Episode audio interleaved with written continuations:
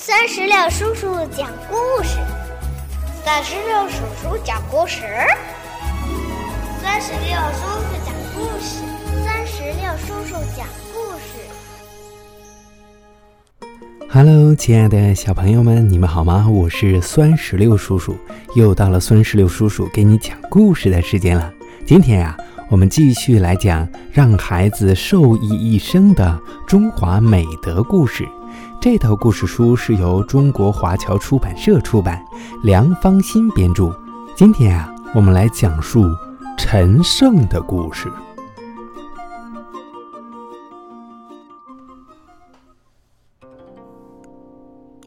从农民到领袖，秦王朝的建立，揭开了我国封建社会的序幕。但这个空前繁荣的王朝是十分短命的。从秦王嬴政到子婴，只经历了十五年的时间，就灭亡了。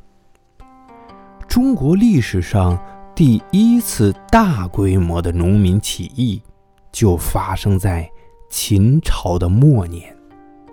起义军呐！其中一个领导，就叫做陈胜。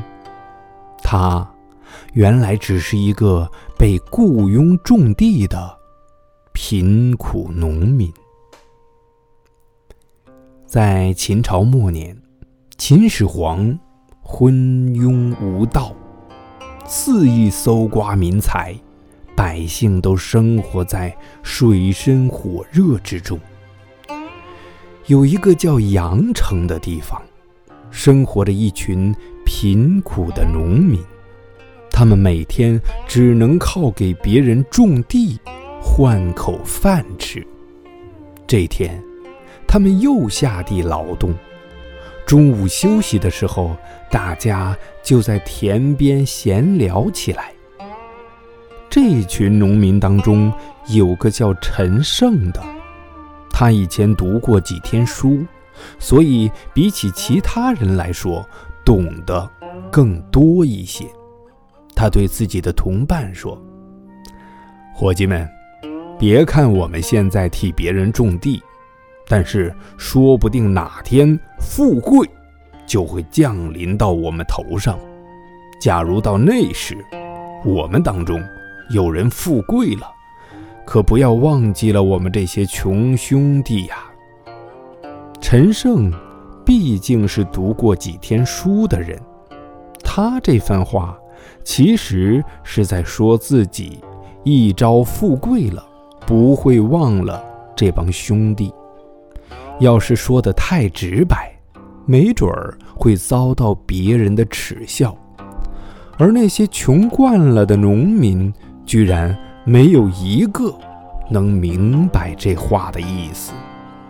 他们一个个撇了嘴，不以为然地说：“嘿，算了吧，我们这些人既不是王，又不是侯，只不过是帮人种地的。如果不给人种地了，连饭都吃不上，富贵什么时候才能轮到我们头上？”陈胜对着天空长叹了一声，说：“哎，你们啊，就像飞不高的家燕麻雀一样，又怎么会知道鸿鹄的志向呢？”中国有一句话呀，叫做“燕雀安知鸿鹄之志”，他说的就是这意思。他说：“我现在虽然是个农民。”但是我要将来拯救百姓。说完，陈胜就头也不回地走了。他从心眼里开始瞧不起那些只知道在别人的指挥下耕种的农民。在陈胜看来，自己就好比楚国的大将项羽，他决心一定要做一个像项羽那样的人。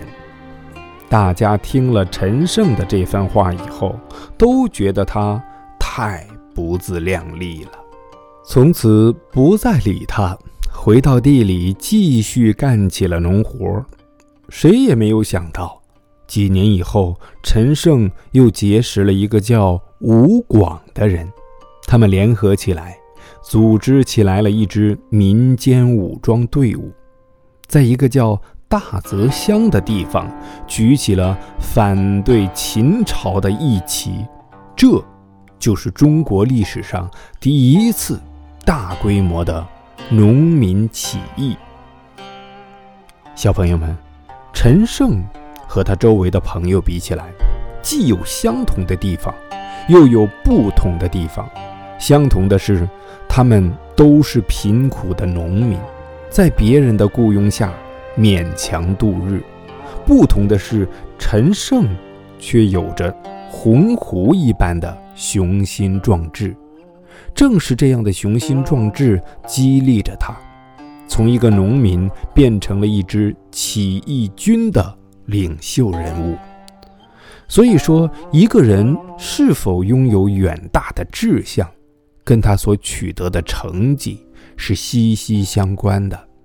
作为年轻人，只有树立远大的志向，并且不懈奋斗，将来才会有一番作为。当然。我们的小朋友们也可以从现在开始，就可以树立自己远大的志向。如果让你树立一个志向的话，你会树立什么志向呢？你想告诉酸石榴叔叔的话，那就赶紧让爸爸妈妈在我们页面下方的留言区来给酸石榴叔叔留言吧。好了。我们今天的故事到这儿就结束了，让我们期待下一个精彩的故事吧！拜拜，拜拜，拜拜！更多精彩故事尽在酸石榴微信公众账号。